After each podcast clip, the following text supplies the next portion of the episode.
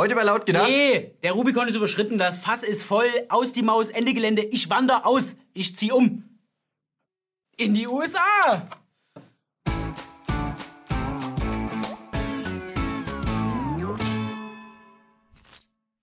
Jo, in die USA auswandern. Bist ja nicht der Erste, der es macht, aber hast du überhaupt einen Plan, wie du dich finanzierst?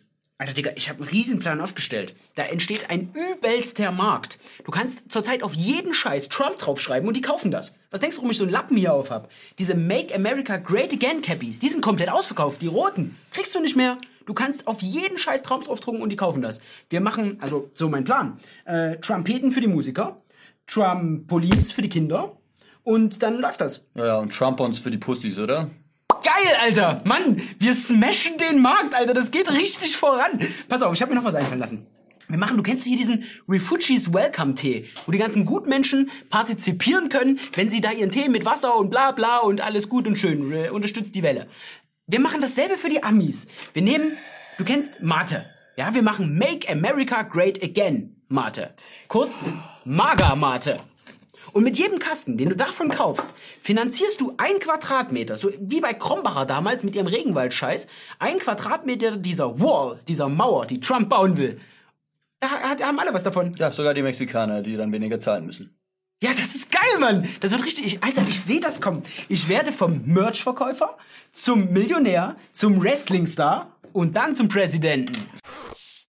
So, Freunde, lass mal ein bisschen mehr Ernsthaftigkeit wieder in die Sache bringen. Wir sind ja kein Spaßformat. Und deswegen werden wir jetzt die Wahl aus der Ferne analysieren, ja, ganz rational und nüchtern.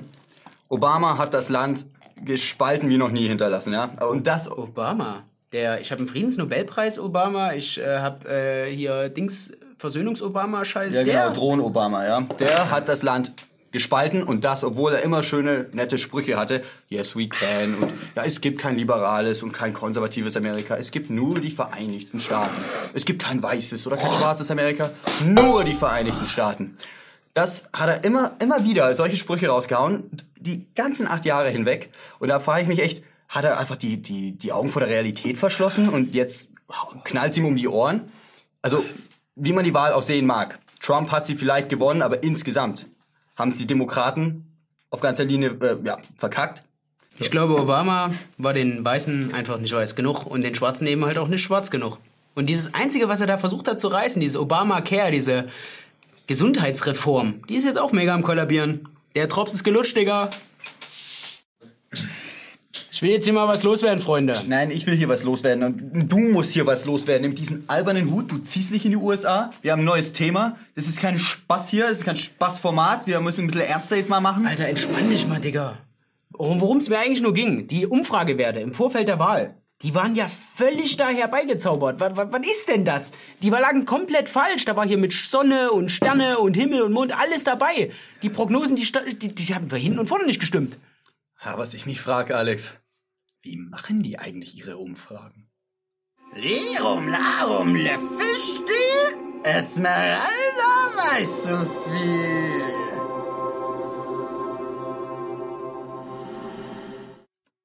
Hey, Opti! Master Hillary! Aber mal was ganz anderes, was mich richtig abgefuckt hat. Genauso nebulös wie diese Prognosen waren ja auch die Berichterstattung. Dieser Matthias Oppendöfel hat da ja keinen Chance, hat er da ausgelassen, um die Trump-Wähler richtig zu massakrieren. So bildlich gesehen zumindest. Da hat er immer die Extremfälle reingenommen, um da darzustellen, wie blöd die sind und dass die keinen College-Abschluss haben und bla bla bla. So würde ich, als wenn ich jedes Mal für die, für die Grünen da irgendwelche fetten Emanzen aus dem Schrank holen würde. Meine Fresse. Dabei sollte man ja meinen, dass der ARD den Auftrag hat, immer ausgewogen, überparteilich, unparteiisch und objektiv zu berichten. Das Geschehen in Europa und in Deutschland einfach, einfach nur einen Überblick zu geben, damit die Meinungsvielfalt gesichert ist und die europäische Integration Deutschlands gefördert wird. Meinst du, die wissen, dass sie so eine Selbstbeschreibung haben? Kein Plan. Vielleicht sollten wir sie mal darauf hinweisen. Ab geht's. Worauf ich persönlich mega gespannt bin, ist, wie viele Promis machen eigentlich ihre Drohung wahr und wandern nach Kanada aus? Aber warum denn nach Kanada? Die können auch nach Mexiko ziehen. Das ist doch nicht so schlimm da. Setzen sich doch immer alle dafür ein.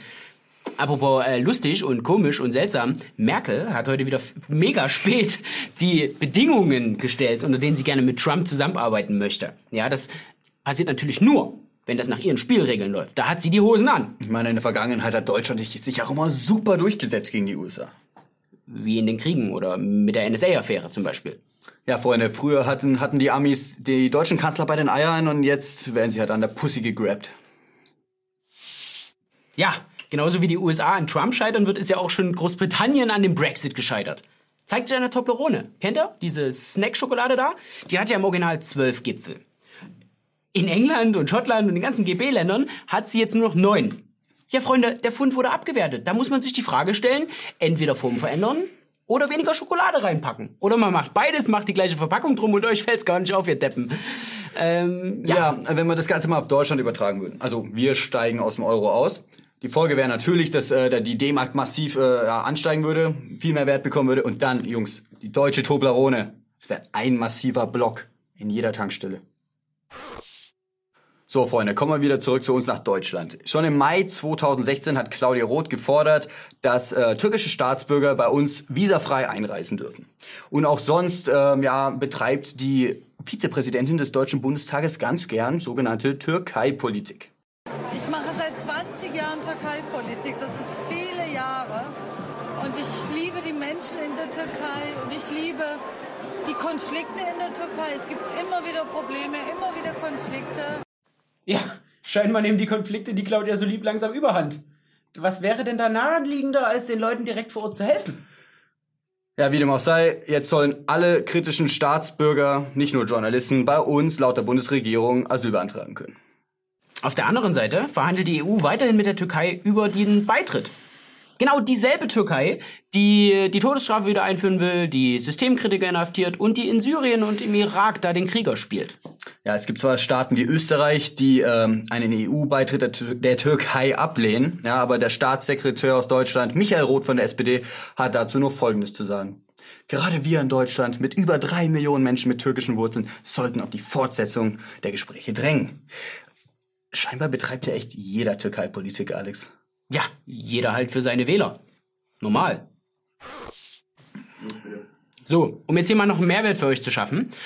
Das Programm Adobe oder Adobe, das sind die, die Photoshop geschaffen haben, hat jetzt was ganz Neues entwickelt und hat damit mega für Aufsehen so, gesorgt. Die haben ein Programm, äh, das Sprachen exakt analysieren kann, exakt wiedergeben kann. Das heißt, Menschen können plötzlich Sachen sagen, die sie nie gesagt haben. Versteht ihr, wie ich meine? Das ist extrem gefährlich. Ihr kennt das vom Navi oder von Siri, aber das klingt alles so ein bisschen gestottert. Da klingt's täuschend echt. Ja, und laut den Entwicklern brauchen die, äh, braucht dieses Programm nur eine 20-minütige Sprachprobe und dann können, können ganze Sätze umrangiert werden. Ähm, wenn man noch mehr Ausgangsmaterial hat, kann man dann äh, irgendwie, kann das, der Algorithmus kann die Sätze neu editieren. Also was immer, immer das bedeutet, können ja die äh, hier die Technik-Nerds äh, mir mal erklären. Und äh, die Tonlagen verändern, neue Sätze bilden. Also Richtig kranker Scheiß.